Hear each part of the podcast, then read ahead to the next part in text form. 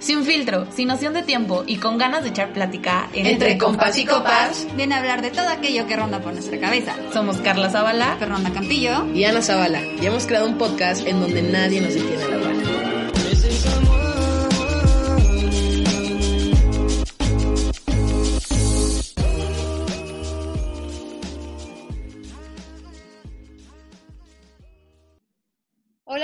¿Cómo están? Bienvenidos a este nuevo capítulo de Entre Compas y Copas. Hoy tenemos un tema buenísimo con una gran psicóloga. El tema de hoy es estar bien, estar mal. Estoy fracasando. ¿Cómo la ven? qué tema tan, tan interesante. Muy bueno, y creo que más justo en estas épocas, en estos tiempos de pandemia, bien dicen por ahí, ¿no?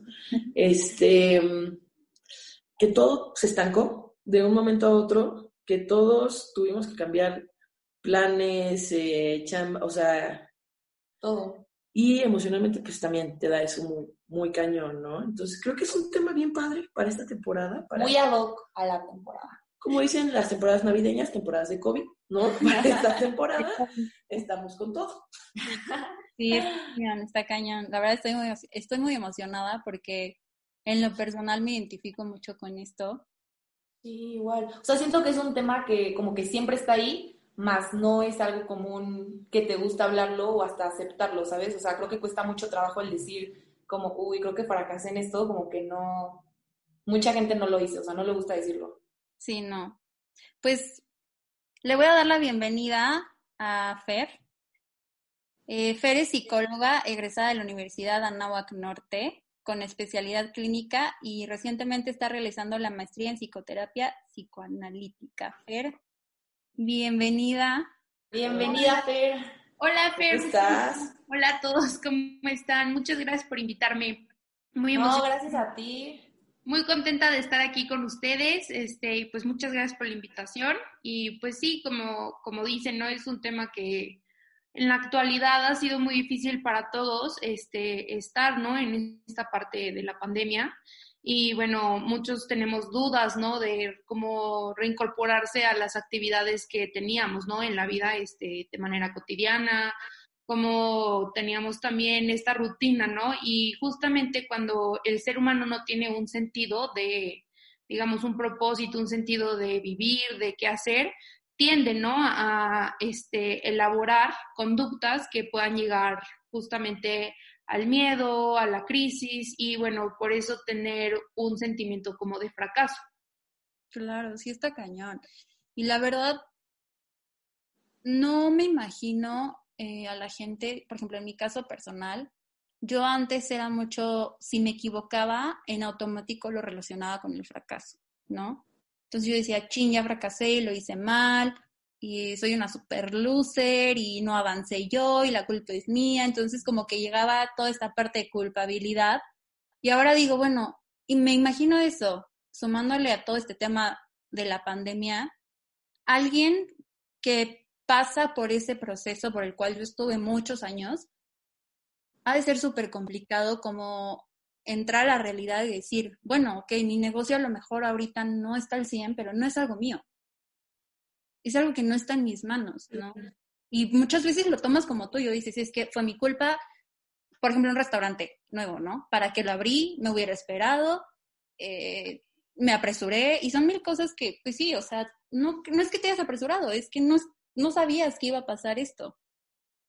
No, a todos nos agarró en curva.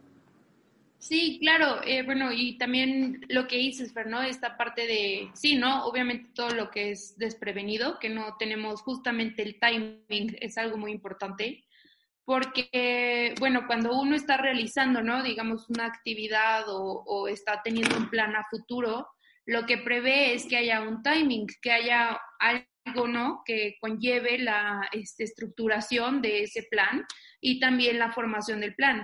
Entonces, cuando tú tienes un, em, digamos, un plan a desarrollar, digamos, en 5 o 10 años, esta parte de cómo te ves en 5 años, cómo te ves en 10 años, conlleva, ¿no? Una expectativa creada eh, por muchas partes, ¿no? Eh, esto conlleva, por ejemplo, la expectativa que tiene la familia de ti, la expectativa que tiene la sociedad de uno, la expectativa que tienen los amigos. Entonces, vamos creando como este grupo de ideas de los demás que no nos pertenecen y se van entrelazando como en una gran mentira sobre lo que realmente eh, queremos.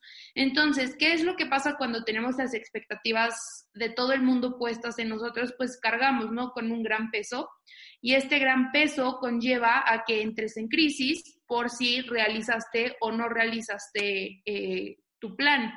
Entonces, ¿qué pasa con esta crisis? Bueno, que esta crisis claramente afecta el estado de salud mental eh, y también desequilibra todas nuestras esferas, ¿no? Que son lo social, lo psicológico y lo biológico, lo familiar y, bueno, también lo laboral. Entonces, una crisis eh, como ahorita en la pandemia que conlleva ¿no? Eh, este estado temporal de trastorno, de desorganización, se caracteriza por la incapacidad de manejo de la situación.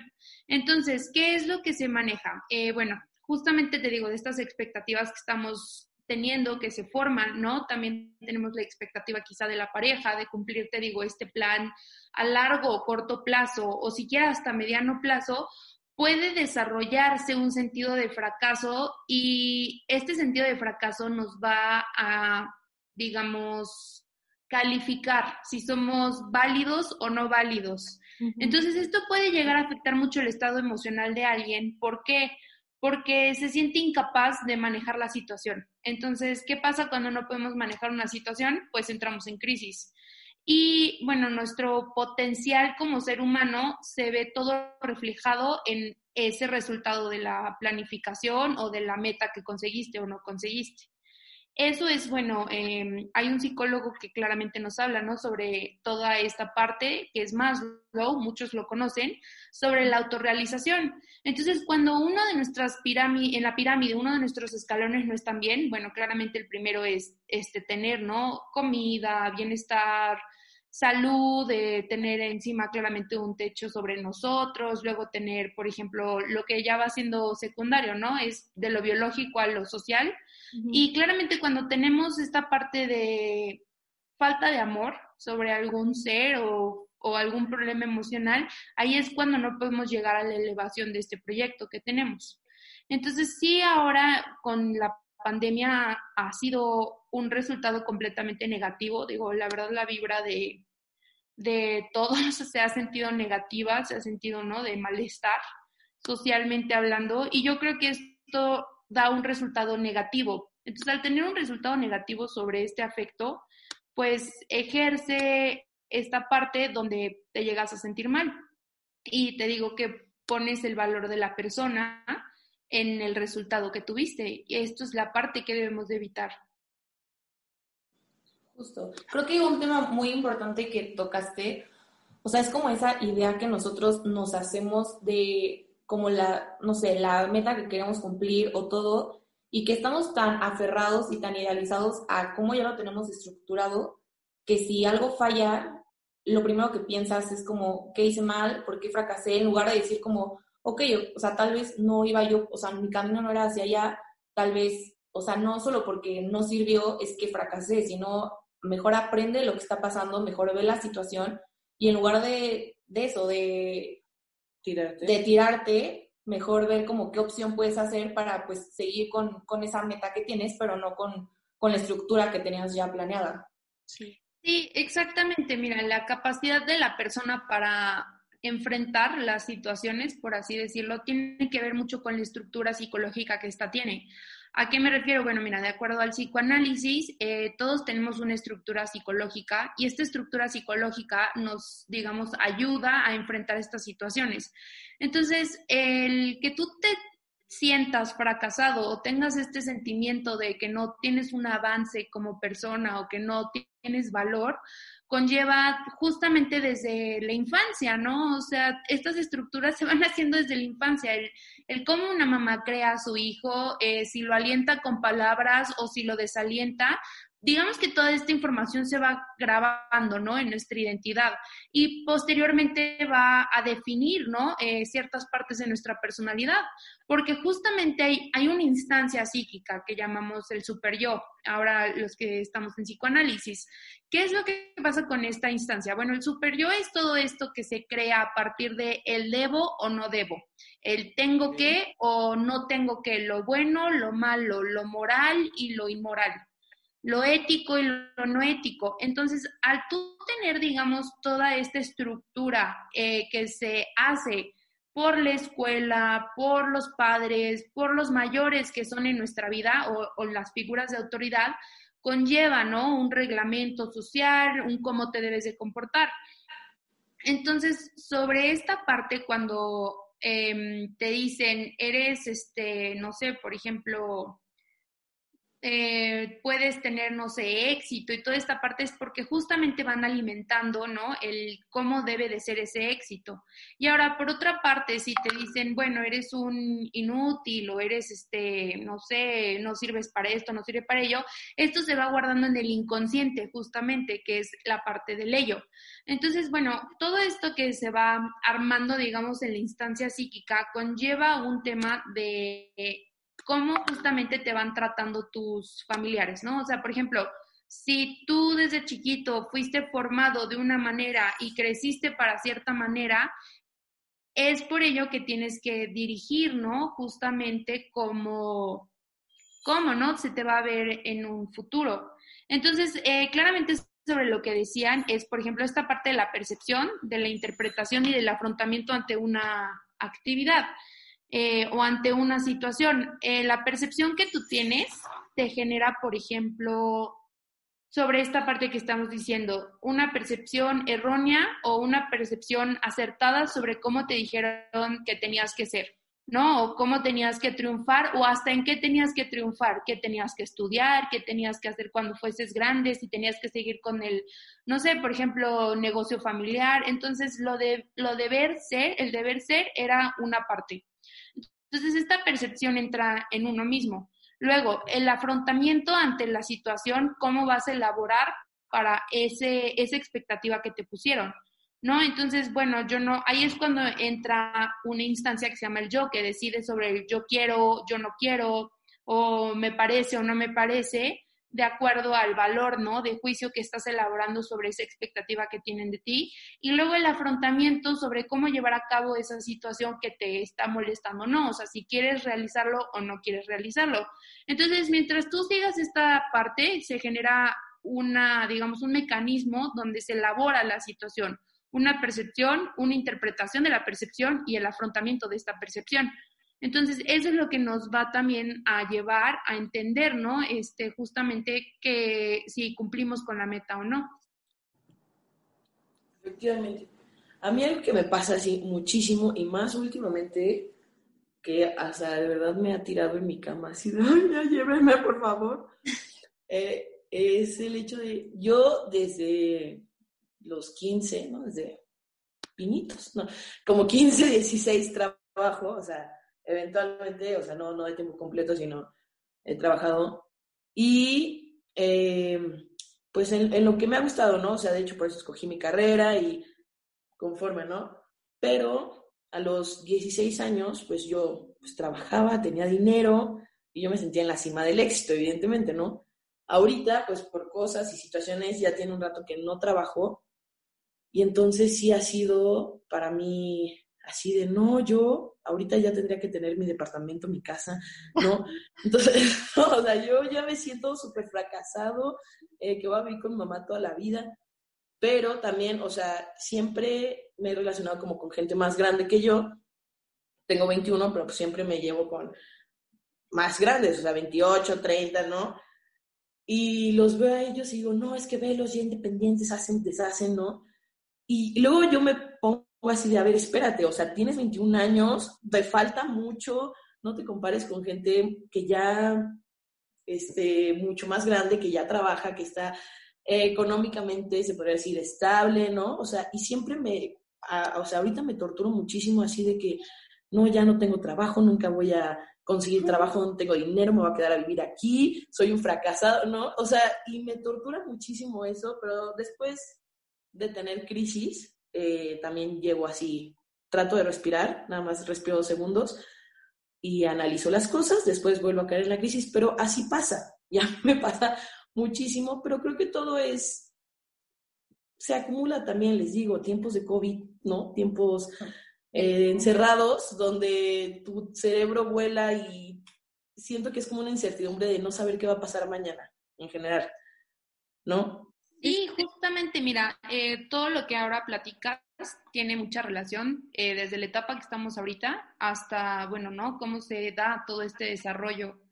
Y justamente cuando tenemos un, una crisis, los aspectos afectados son los sentimientos, los pensamientos, las conductas, las relaciones sociales y laborales y también el funcionamiento hasta físico.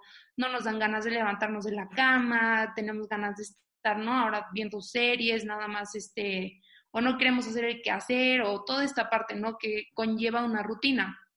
Ahora, lo que me dice sobre esta parte de que tenemos otra vez, ¿no? Estas expectativas de tengo que vivir ya en, a cierta edad en cierto lugar o tengo que tener tal situación económica o tengo que estar haciendo esto, es otra vez toda esta carga de ideas y preconcepciones que va poniendo la sociedad sobre nosotros, también la familia sobre nosotros y también este, bueno, esta manera, ¿no? de pensamiento que es punitivo, que nos hace sentir justamente fracasados o que no nos hace sentir útiles de acuerdo a la comparación. Porque como estamos viendo que esos parámetros son alcanzados por alguien más, eh, es justamente difícil, ¿no?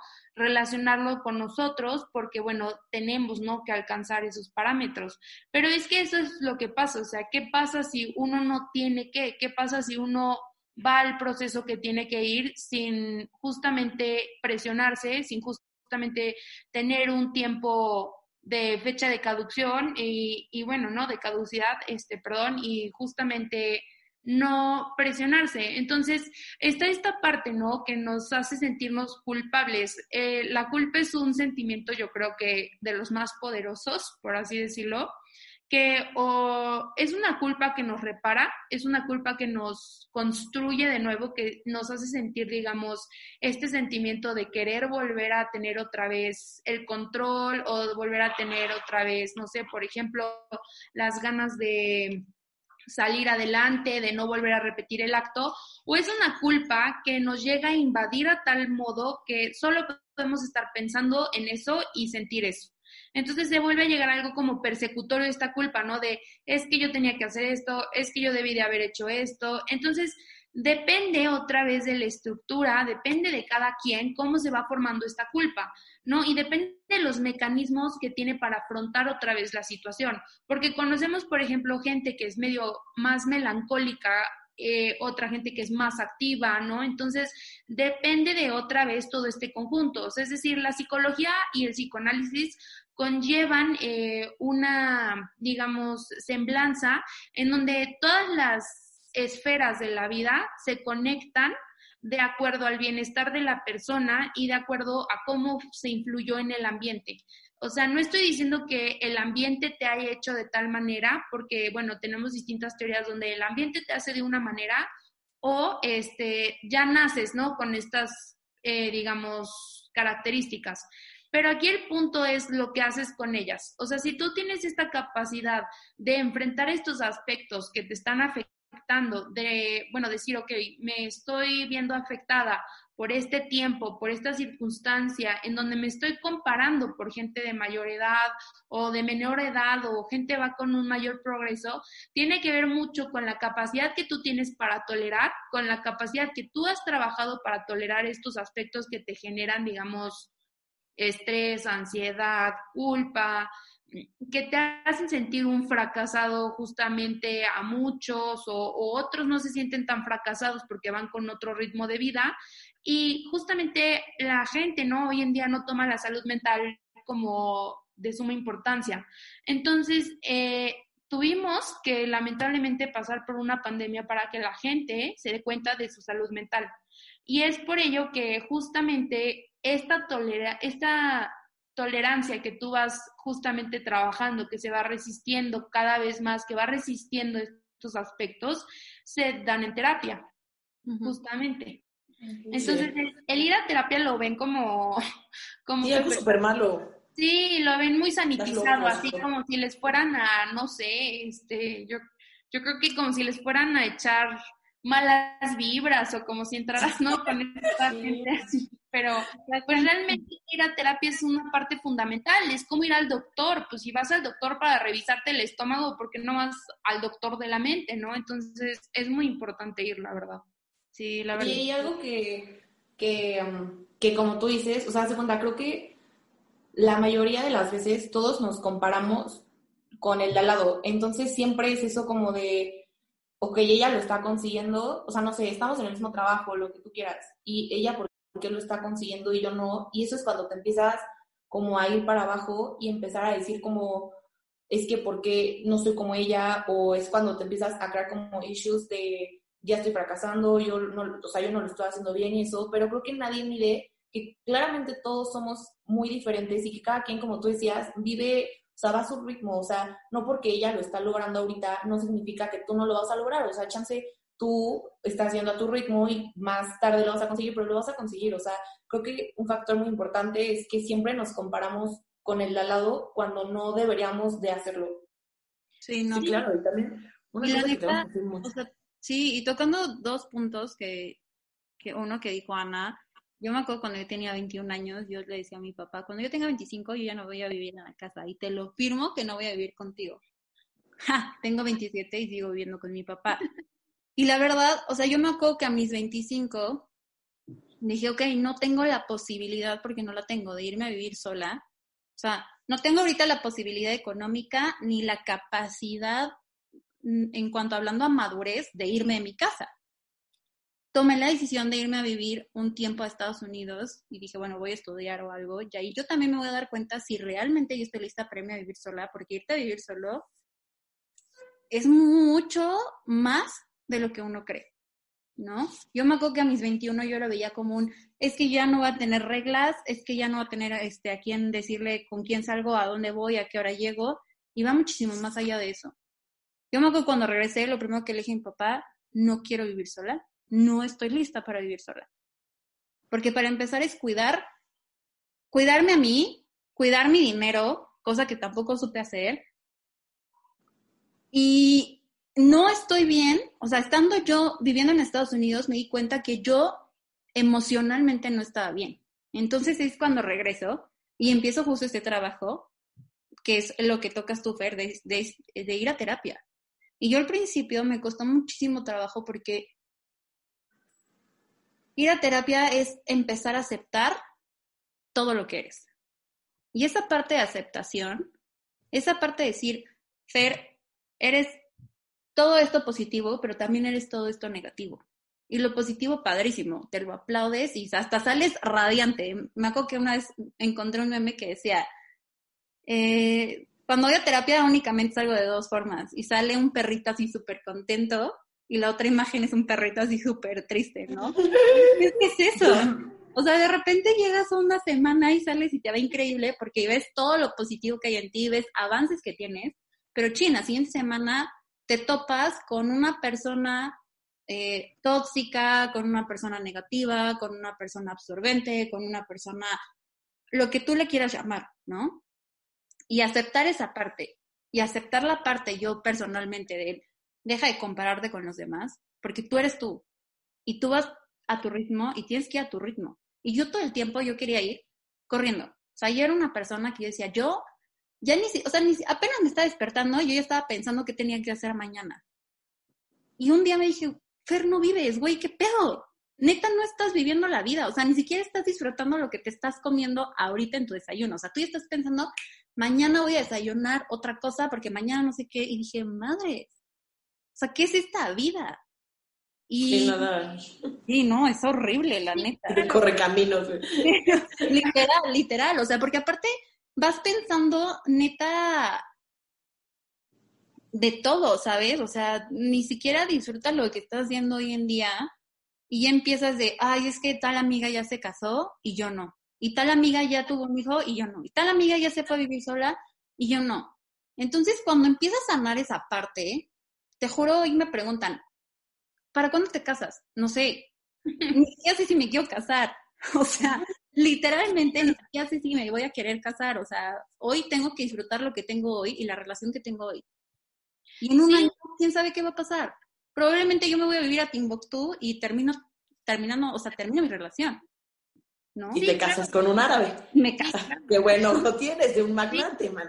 Sí, o sea, es justamente como dices, ¿no? O sea, subjetivo, eh, eh, esta parte de realización que vas a tener de éxito, porque en muchas sociedades, ¿no? Por ejemplo, como estábamos diciendo ahorita, la idea, ¿no? De estar unido con varias mujeres, este, eso es éxito, ¿no? En, en países orientales.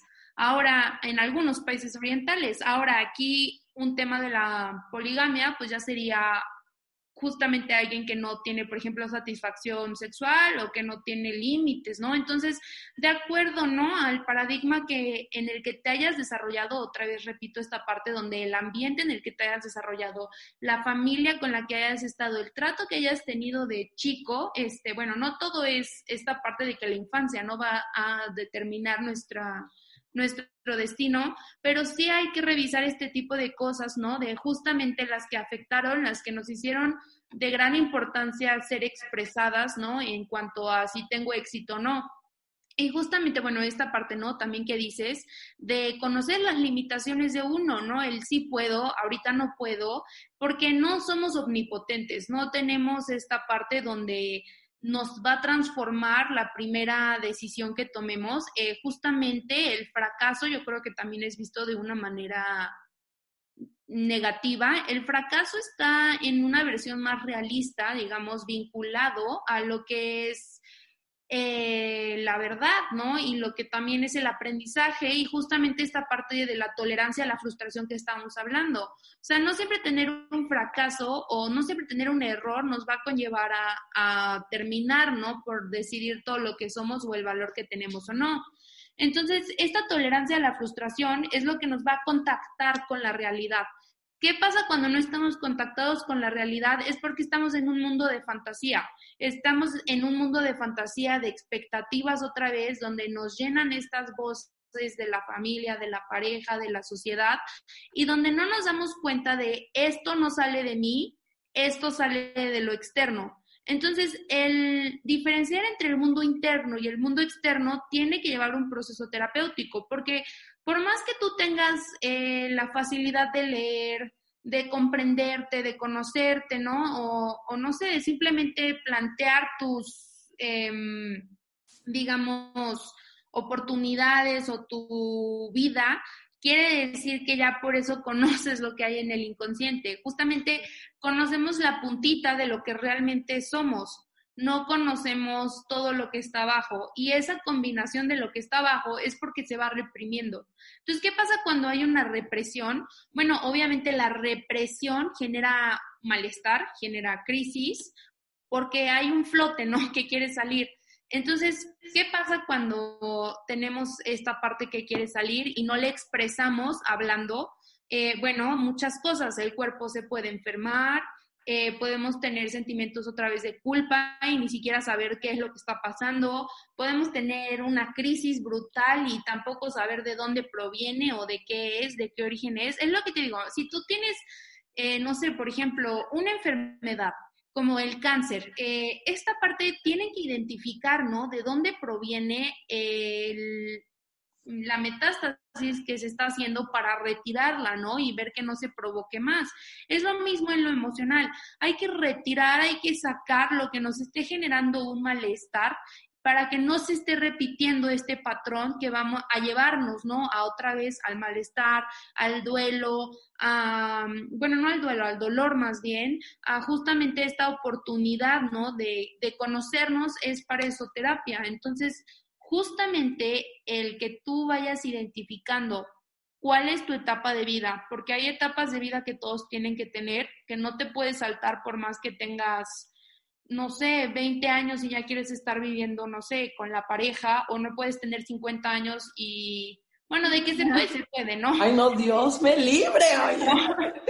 Ahora, de lo que estabas diciendo, ¿no? Como de esta parte también donde, no sé, si tienes 50 años y tienen luego, ¿no? Las familias divididas por todos lados. Entonces, otra vez no se trata del hacer y del no hacer, es el cómo lo estás haciendo y cómo tú estás agarrando conciencia sobre tus actos. Y si lo que estás haciendo te está generando prosperidad y te está generando también felicidad, ¿no? Y justamente el fracaso es para aprender. O sea, no creo que el sentirte con un error o con un proyecto no bien establecido, como lo que decíamos de no abrir el restaurante o no lo debía haber abierto ahorita, hay que cambiar la perspectiva. Esto tiene que ver otra vez con eh, la capacidad que tú tienes para tolerar las situaciones. Entonces hay que cambiar la perspectiva. Eh, lo puedes hacer tú, claramente, pero eh, ayuda muchísimo si vas a terapia a hacerlo porque pues digamos que te cae los 20, como le llaman, y justamente ver, ¿no? Que el fracaso está otra vez ligado con el aprendizaje. Sí, mira, y si lo ponemos en un lenguaje de que la gente sigue tapándose los oídos para ir a terapia, señor, señor, el fracaso no es malo, terapia tampoco es malo. Es como un ejemplo más sencillo, cuando los niños aprenden a caminar y se tropiezan con un tronco, ¿no? O no dieron el paso muy largo, la siguiente vez que te vean un tronco, o lo van a esquivar o van a dar un paso más largo. Aprendió el chamaco, se cayó la primera vez, se hizo un chichón, se le hizo el tercer ojo, visionario, ¿no? Pero superó. Así nosotros, así nosotros, ¿no? Cada vez que hay un fracaso en el amor, en la escuela, en el trabajo, pues aprende, o sea, ve que hiciste mal, ve que puedes cambiar, que no es malo. Pero también como, bueno, o sea, como está ese lado de de aprender y todo, también este lado donde la gente realmente le teme tanto al fracaso que no hace las cosas por el miedo a fracasar, ¿sabes? O sea, no sé, puedo ser yo súper buena dibujando, ¿no? Y todo el mundo me dice, ¿por qué no empiezas a, no sé, o sea, me encanta el diseño de modas y me dicen como, ¿qué? Empieza a tomar de ropa o no sé qué, empieza a hacer cositas chiquitas. Y tú por tener tanto miedo es como no lo va a hacer cuando en realidad tú sabes que eres tan buena y que realmente te puede ir tan bien, pero solo por el simple hecho de tenerle miedo al fracaso, hay muchas veces que te pierdes de muchísimas oportunidades solo por, por el miedo. 100%. Y la neta, creo que algo bueno que a mí me dejó de ser también tan atrabancada es hacer todo lo que he querido hacer. O sea, aunque a mí me digan, uy, no, por ahí no es, ¿y tú qué sabes que por ahí no es? Eso lo voy a hacer. y que tiene. o sea, y hay cosas que la verdad, claro que terminar un ciclo, el que sea duele, porque al final del día fue parte de ti, pero justo, le tienes que, aunque haya sido algo malo, o sea, hayas tenido un mal momento, le tienes que intentar ver el lado bueno, ¿no?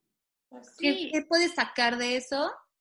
Y ya lo que sigue, o sea, al final del día la vida sigue y no, o sea, creo que te va a afectar más el sentarte y llorar y sufrir. Esta parte son experiencias, o sea, es eso, yo siento que el, fracaso va de la mano a las experiencias, o sea, ok, fracasaste, pero ya te llevaste una experiencia, ya sabes, o sea, qué, qué chance hiciste mal, qué puedes mejorar y volverlo a hacer o cambiar de, de plan y volverlo a hacer, pero, pero ya tienes esa experiencia de este podcast entre compas y compas. Si fracasa, ¿qué ganamos?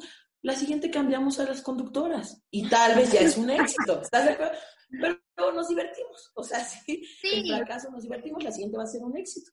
Exactamente, justamente cada quien tiene que caminar su propio camino. Ahora sí que este, no hay quien te pueda decir, ¿no? El cómo o, o cuándo. Si tú tienes que pasar por esa experiencia, vas a tener que pasar por esa experiencia porque justamente tu nivel de aprendizaje te lo está pidiendo, ¿no? Entonces, este, el manejar las emociones, el conocerlas, nos ayuda, ¿no? A ser claramente más asertivos en esta parte de, bueno, yo me siento así o por esto tengo este problema, ¿no? O sea, no todas las experiencias necesariamente son buenas, ¿no? Como, bueno, obviamente una drogadicción, por ejemplo, eso es claramente un tema que no es positivo, que no es saludable. Entonces, justamente hay que definir qué es lo que es una buena práctica y una mala práctica, es decir, lo que es saludable y lo que no es saludable en la vida.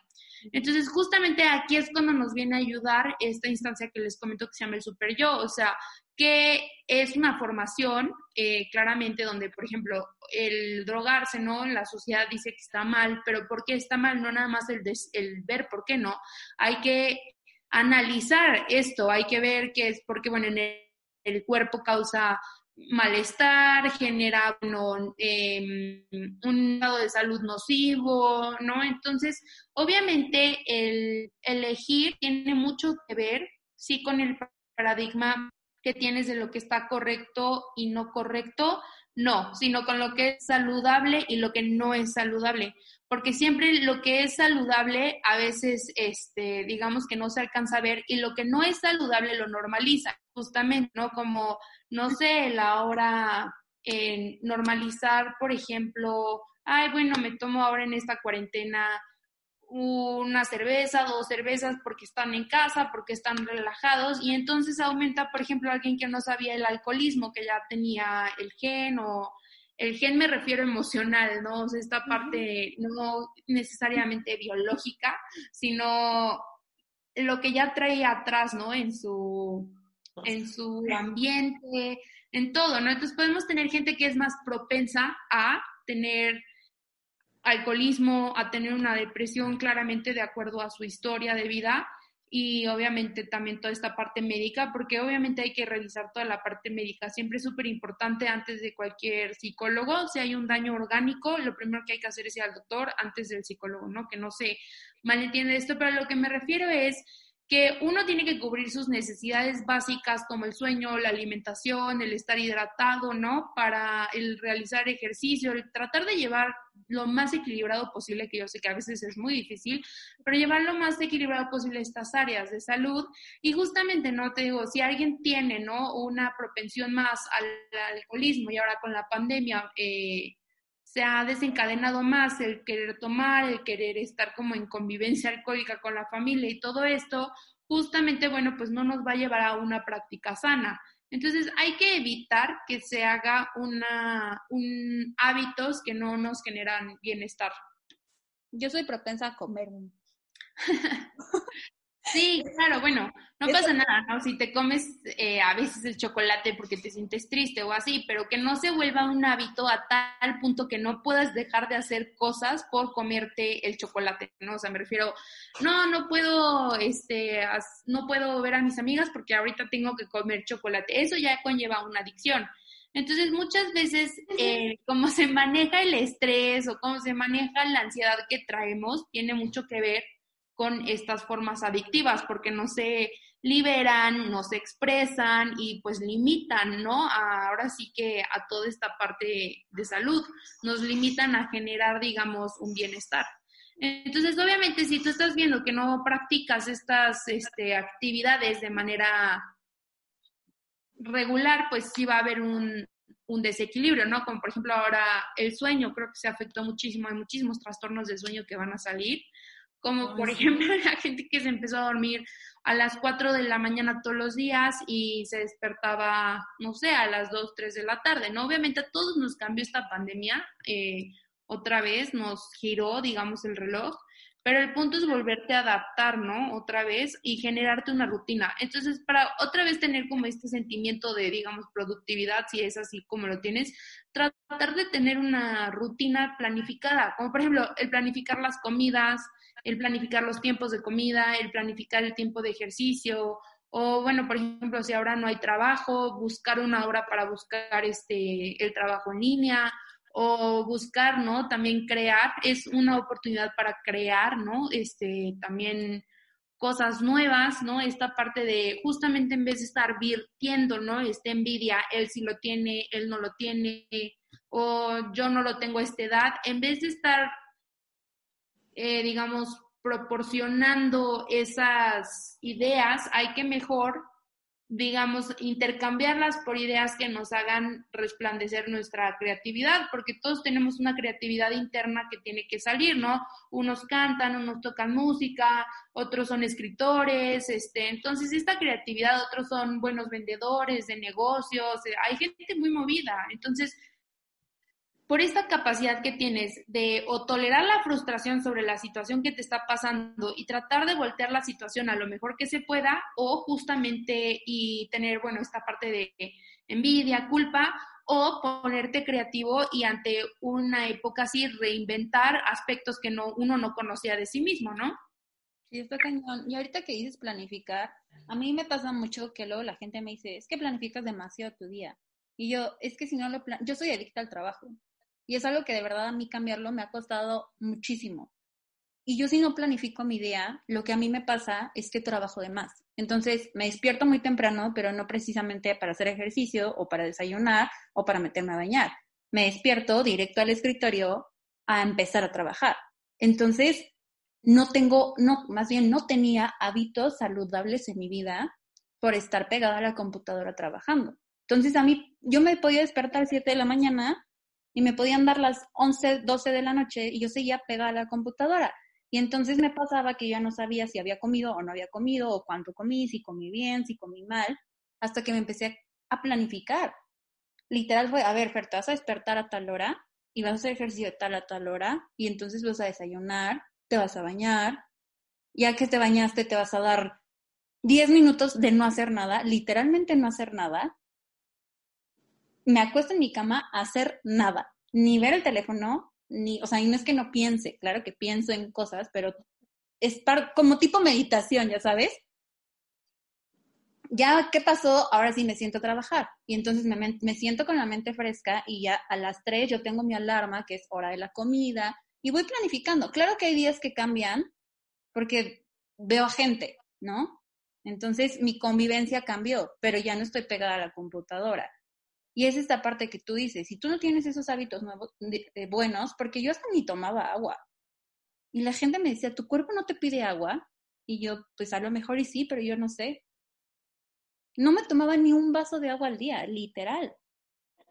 Sí, es que a veces los excesos nos pueden este, desviar, ¿no? O sea, justamente cuando, por ejemplo, son muchas las emociones por las que podemos transitar cuando hay un cambio brusco así en nuestras vidas ahora como en la pandemia, ¿no? Sí, mucha gente está haciendo el home office y ni siquiera se levantan a tomar agua como puede ser, o este, duermen de más, o no están recibiendo, por ejemplo, la luz adecuada que tienen que, ¿no? Que tener, ¿no? En el día, porque ya se levantaron tarde.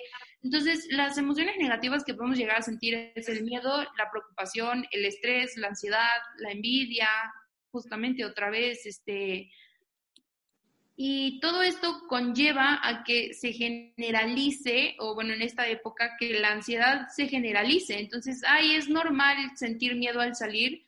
Pues sí, sí es normal, porque ahorita obviamente está este tema del coronavirus y toda esta parte donde si no te cuidas, ¿no? Puedes llegar a infectar o infectarte. Pero ¿Es normal, como estamos diciendo? Sí. ¿Es sano? No. No es sano estar viviendo con este miedo constante si tú tienes que tomar tus medidas. O sea, si tú tomas tus medidas necesarias, si tienes esta capacidad de prevención, porque es súper importante que en el juicio tú tengas esta capacidad de prevenir, ¿no? Entonces, ¿cómo prevengo? Bueno, pues analizando la situación. Hay que analizarlo en una parte donde si yo llevo mi cubrebocas, si yo llevo mi careta, si yo llevo mi constante lavado de manos, y llegando a la casa me cambio de ropa, al salir, no tienes por qué, digamos, este, tener este miedo, porque no es sano, ¿no? Entonces está generalizándose, por ejemplo, ahora este miedo de, o fobia, ¿no? De salir. Entonces, justamente esto nos lleva a una angustia así excesiva, y esta angustia es o provocada por algo fantaseado o por algo real. Entonces, ¿qué pasa con la angustia? Bueno, pues llegamos a un punto muy importante donde la angustia, si yo veo que, bueno, no, me hago un escenario, es que yo ya me infecté y entonces este, salí y me tengo que lavar diez mil veces la mano y entonces así, este, llegamos como a tener esta angustia, ¿no? Es una angustia donde ni siquiera está el peligro actual, ni siquiera, o sea, estás en tu casa y tú ya te hiciste todo un escenario antes porque tienes que llegar a salir y es una angustia donde la fantasía sigue corriendo y nunca la paramos y se va como caballo desbocado por la pradera.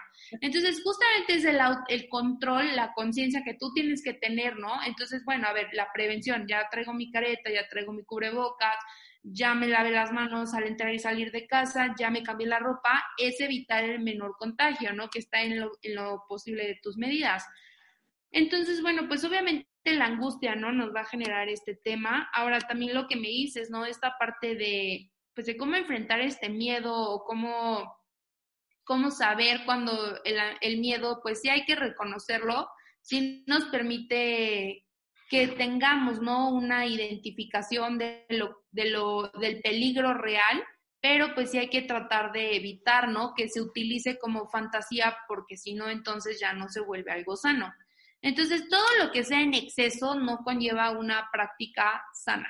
¿A qué me refiero? Pues sí, obviamente el trabajar es necesario, hay que, hay que sentirse productivos, eh, genera, ¿no? Que nuestras funciones mm, motrices, este, cognitivas de pensamiento se ejerzcan, pero ¿qué pasa? Que otra vez tenemos que reconocer nuestras limitaciones. Entonces hay que preguntarse, ¿por qué estoy trabajando tanto? ¿Para quién estoy trabajando tanto? Y si es lo que estoy trabajando me apasiona, no me apasiona. O sea, todas estas preguntas se van conociendo a través de la terapia. ¿Por qué? Porque repites patrones que ni siquiera sabes que estás teniendo porque es otra vez inconsciente. Y si tú no tienes este freno, este límite, ¿no? Esta capacidad de prevenir que te pueda llegar a causar un mal trabajar de más. Entonces es por ello que hay que investigar todo esto en terapia. Sí, cañón, y eso yo lo descubrí en terapia. Y de hecho, ¿sabes cómo lo descubrí? Bueno, saben cómo lo descubrí, pero siento que Fer está más relacionado con esto. Me dejaba mucho el famoso tiro al blanco. Entonces, ahí fue donde yo veía como todas las áreas de mi vida que yo iba con semana con semana, ¿no? De que, bueno, a ver, eh, la parte de ocio sano, la parte de salud, la parte de los hobbies, la parte de la familia, y, o sea, relaciones. Y cuando yo veía que lo que más calificaba era la parte del trabajo, o trabajo de educación, yo dije, ching. O sea, aquí yo saco puro 10, excelente, pero en todo lo demás, no, no, no hablo a mis primas, no frecuento a mi mamá, no como con mi papá, no desayuno con mi hermano, y es porque estoy era porque estaba pegada 100% a la computadora y trabajando, ni siquiera haciendo otra cosa, ¿no? Que hasta a veces yo decía, es que en qué se me va el día. Y no entendía que pues, trabajando. Y qué horror, qué horror porque te, te prohíbes tú solita como todas esas convivencias, o sea, hasta hay veces, ¿no? Por ejemplo, el sábado que mi familia se vio y yo no los vi, pero pues tenía que trabajar, ahí sí lo tenía que hacer, no tenía de otra pero a lo mejor en otra ocasión no hubiera sido tengo que. Era hacerlo por hacer y me hubiera yo privado de ver a mi familia. Y era algo que a mí, claro que cuando lo descubro me duele. Porque yo siento que entonces ya perdí mucho tiempo. Así, ¿Para cuántos recuerdos sin compartirlos?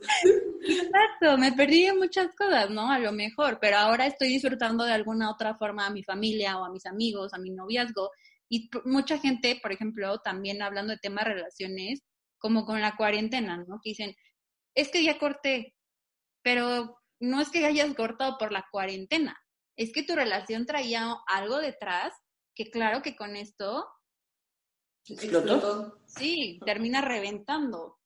Y no es precisamente la cuarentena. Entonces, yo creo que la terapia es muy importante para todos. O sea, para todos. No es que estés mal, no es que tengas mil crisis existenciales, no, a lo mejor tú crees que tu vida es perfecta, entre comillas, estás bien, te sientes bien, y cuando llegas a terapia te das cuenta de muchas cosas.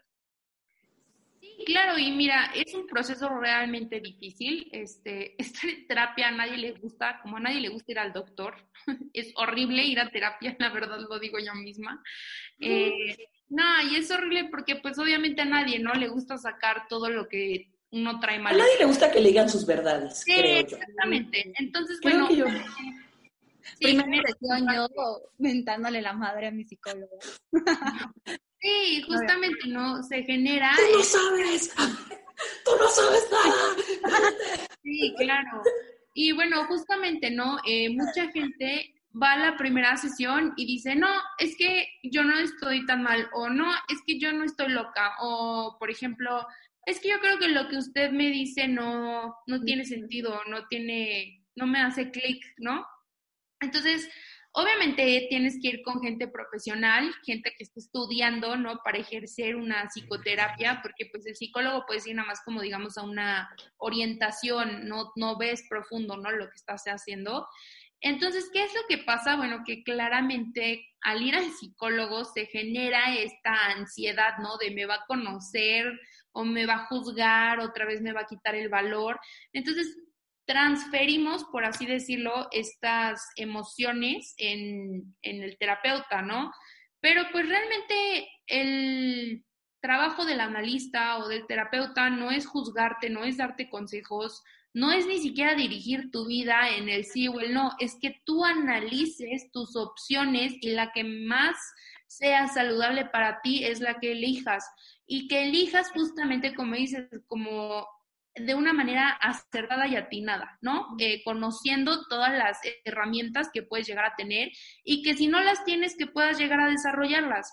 Entonces, ¿qué pasa cuando vamos a, terapia? Pues sí, ¿no? Obviamente entramos por un ciclo y dentro de ese ciclo está el primer mecanismo de defensa que es la negación. No, yo no quiero ir, no, esto no me pasó, no, eso no es cierto, este, usted es un mentiroso o lo que sea, ¿no? Entonces, pasas por distintos procesos o, por ejemplo, utilizas otro que es una proyección donde usted es el que está mal, ¿no? Y realmente uno es el que no tiene como la asertividad, ¿no? O, esta parte, o ellos son los que me hicieron el daño y tú eres el que solito te estás provocando el daño.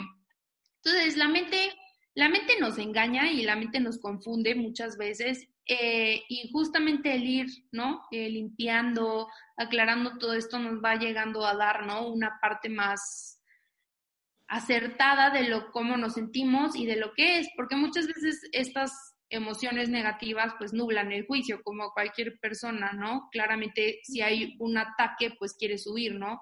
Y justamente te sientes en amenaza cuando estás reviviendo dolores, pero ¿qué es lo que pasa si no revives estos dolores? Pues se van a quedar ahí estancados y vas a estar repitiendo patrones como lo que me estás diciendo de lo de la relación, ¿no? O sea, ay, sí, es que, bueno, pues obviamente, ¿no? Eh, pongo de excusa la pandemia, no, pues a mí me conviene eh, abandonar antes de que me abandonen, por ejemplo, ¿no? Entonces, por el tema de la pandemia, ay, ya, te corté. No, a ver, ¿por qué cortaste? ¿Cómo te sentiste cuando cortaste? ¿No? ¿Cómo llevaste a cabo este proceso y el por qué, ¿no? Entonces, cuando tú vas viendo que todo conlleva, ¿no? Justamente también de cómo es la relación con, con tus padres, cómo aprendiste qué es lo que es una relación amorosa, cómo aprendiste qué es lo que conllevó, ¿no? A todo esto de generar con esa persona ese noviazgo o ese matrimonio, lo que sea. Eh, tienes que ver, ¿no? Toda esa parte. Entonces, sí es cierto que dicen que el amor ciega, eh, pero bueno, pues es importante, ¿no? Que tú vayas entendiendo todas estas cosas. Y justamente el poner excusas nos hace sentirnos otra vez menos fracasados, menos este, capaces para hacer algo o cosas así. Entonces las excusas pues solamente es como una racionalización de lo que adentro eh, sabes que está mal y tú lo justificas mediante una racionalización. No, es que yo tuve que hacer esto porque te justificas. Entonces pues claramente el engaño, ¿no? Proviene para uno mismo y justamente pues el ir a terapia no te ayuda a hacer todo este tipo de cosas. Ahora, cuando tú desequilibras una, una área de tu vida, obviamente toda la atención, es como cuando el cuerpo enferma, pues obviamente toda la atención del cuerpo va a estar en, en rescatar, ¿no? Esa parte del sistema. Y es lo mismo cuando pasa en lo emocional. Entonces es por eso que también hay que dejar las etapas de crisis pasar, sí, que no prolonguen más, ¿no? De un año o que no prolonguen más de seis meses, porque entonces ya se vuelve algo que no pudiste tú volver a equilibrar. Entonces, pero sí hay que darle un espacio al dolor, hay que darle un espacio al llanto, hay que darle un espacio al enojo, a la negación, al duelo, hay que darle un espacio a todas estas emociones negativas, porque como al igual que el sistema te está avisando que algo está mal, lo mismo estas emociones, algo está mal, algo no estoy entendiendo, algo no estoy pudiendo lidiar y déjalas pasar. Entonces, no hay que intercambiar esos momentos de silencio con uno mismo por decir, ah, ya me voy a tomar una cerveza porque me hace sentir mejor o porque, ay, ya, no, mejor este, evadir, ¿no? Ya no, no quiero saber de esto, mejor me voy a ver una serie. Entonces, ese tipo de cosas, pues, o sea, puedes hacerlas, no te va a pasar absolutamente nada, pero pues va a estar ahí el patrón y va a seguir uno y otra vez ciclando por ahí. Entonces se vuelve como este como contenido fantasma que mm, hasta que no lo vuelvas a liberar, hasta que no lo hables, no se va, digamos, a expresar de manera correcta y no vas a poder elaborarlo en una parte consciente. Sí, amigos, amigas, amigues, ¿no? Porque aquí somos bien incluyentes todos. Eh, pues nos llevamos mucho de este podcast, de este día, ¿no? Primordial, vayan al psicólogo, no, no le tengan miedo, sanemos corazón, mente, estemos bien, este, vayamos al doctor también, si no, si es algo externo por ahí, ¿no? Puede ser una enfermedad por allá, que te esté causando el sueño, que te esté causando el antojo de chocolate, tal vez no es acá, es acá, ¿no? Eh, ojo, si está en una relación tóxica, corte, ¿no? Fíjese, por favor, fíjese, analice, no fue la pandemia, fue su amor. ahí, ¿no? Estamos en tiempos, ¿no? Traemos una lista impresionante. Eh, no por estar en cuarentena se puede echar una cervecita todos los días. Ana, no por estar en cuarentena una cervecita todos los días. Eh, muchas cosas, ¿no? Este, eh, importantísimo, que fue el tema más importante. El fracaso es bueno, aprenda usted del fracaso, fracase, tiene que fracasar para llegar a ser magnate y para ser grande, ¿sabe? O sea, aprenda, sea grande, fracase, todo va a salir bien, usted no se me preocupe. Ana, no se me preocupe, todo va a estar bien, eh, todo va a salir a flote. Eh, algo más del fracaso se me olvidó, eh, pues creo que es todo, ¿no? Ah, así como todo el tiempo nos recalcamos lo malo que hemos hecho y las metas que no hemos concluido, también, ¿no? Yo digo que cada noche nos abracemos y nos aplaudamos qué hemos logrado y qué hemos hecho, porque créanme que para seguir usted aquí parado, algo, algo bien está haciendo, ¿no? si sea, hoy me comí una manzana cuando siempre me como dos tocinos, apláudaselo, ya va, vamos un paso más adelante, ¿no? Lo que sea es bueno, lo que sea es bueno, eh, apláudase sus logros, aplauda lo que está haciendo por usted. El fracaso también es bueno, no siempre, no se acostumbre al fracaso, aprenda de él, no repita. No ser extremista. Sí, Exacto. sí, claro. Y Fer, ha sido un agasajo tenerte. No, gracias por invitarme, yo encantada. No, no, no, gracias a ti. Creo que nos venimos a desahogar un poco. Claro, como quieran. Y pues mira, resulta que claramente está ahí mis datos, este puede, puede venir cuando quiera. Sí, claro. Los... Ay. ¿Qué? Pero igual si tienes si tienes como alguna red social que nos las puedas decir para que la gente te siga. Sí, claro, este, tenemos la página de Facebook que es arroba wellbeingpsych y también en Instagram estamos como arroba wellbeingpsych. Ahí, bueno, publicamos mucho lo que sean este, consejos del día, eh, ahora sí que los psicólogos no dan consejos, pero bueno, pues por las redes sociales sí. Eh, y bueno, no, también ahí está por si alguien quiere hacer cita o por, por si quiere investigar este tipo de temas. Uy, perfecto, perfectísimo. Eh, yo consejo para Carla y Fer, Fer, eh, mi prima, ¿no? Cuando compremos eh, nuestro, nuestra botana, porque déjame decirte que aquí mis comadres de repente dicen vamos a comprar botana y se compran toda la tienda, se la terminan y dos minutos después quieren volver a ir, ¿no? Entonces, disfruten lo que tienen, no es necesario, ¿no? No es necesario, no nos apresuremos, nos adelantemos. Y si se lo comen, tampoco sientan culpa, eso es importante. no. Sí, no, eso no es lo más triste, porque te voy a decir algo, se lo comen, ya se devoraron todo el oxo, después empiezan a decir, ¿sabes qué? Creo que tengo antojo de otra cosa, y decimos, ok, pues vamos, ¿no? Entonces ahí me hacen pararme, y a la mitad de las escaleras dicen, no, ¿sabes qué? Ya no puedo convivir. No, estoy bien, entonces nos regresamos, ¿no? Entonces ya hice el esfuerzo de caminar las escaleras, cuando no era necesario. Hay que apresurarnos a las cosas, ¿no? Claro, sí, no. Y bueno, que sea, o sea, sí, justamente que lo disfruten mucho y que bueno, si uno ya también quiere cambiar, ¿no? La actividad, pues hay muchos ejercicios que se pueden hacer, hay música de, hay música de relajación, ahora están... Ay, yo, música de reggaetón, sí, tenemos... También de reggaetón, con lo que se liberen, ahora sí que y se sientan cómodos, ¿no? Este, colorear mandalas, hay ejercicios de respiración en internet. Ahora sí que todo esto que sea constructivo puede ser, y justamente que no se olviden de esta parte que es creativa, ¿no? O sea, por ejemplo, eh, no sé ustedes a qué a esta parte, ¿no? Que se dedican de los podcasts, ¿no? De este, que gente los escuche, me parece algo sumamente creativo, increíble y que conforma, ¿no? Esta parte sana en donde ustedes están, ¿no? Justamente virtiendo su energía, que es algo muy padre y que puede ayudar a muchos. Entonces, que no sean solo actividades, digamos, egoístas, hay que salirnos tantito del ego y meternos, ¿no? También en los demás. Sí, 100%. Me encanta, Fer. Pues no, pues ha sido todo un placer este capítulo. Eh, hermanas, como siempre, las pasamos muy bien. Súper padre, interesante. Igual sigan a Fer en sus redes sociales. Y pues creo que nos quedamos. Y síganos a nosotros. Y también, síganos a nosotras. Y síganos a nosotras. Y este, pues nada, nos vemos la próxima semana. Como siempre, mismo misma hora, mismo canal. no, pues, gracias por tenerme, oigan. No, gracias, Fer. Bye. Bye, cuídense mucho.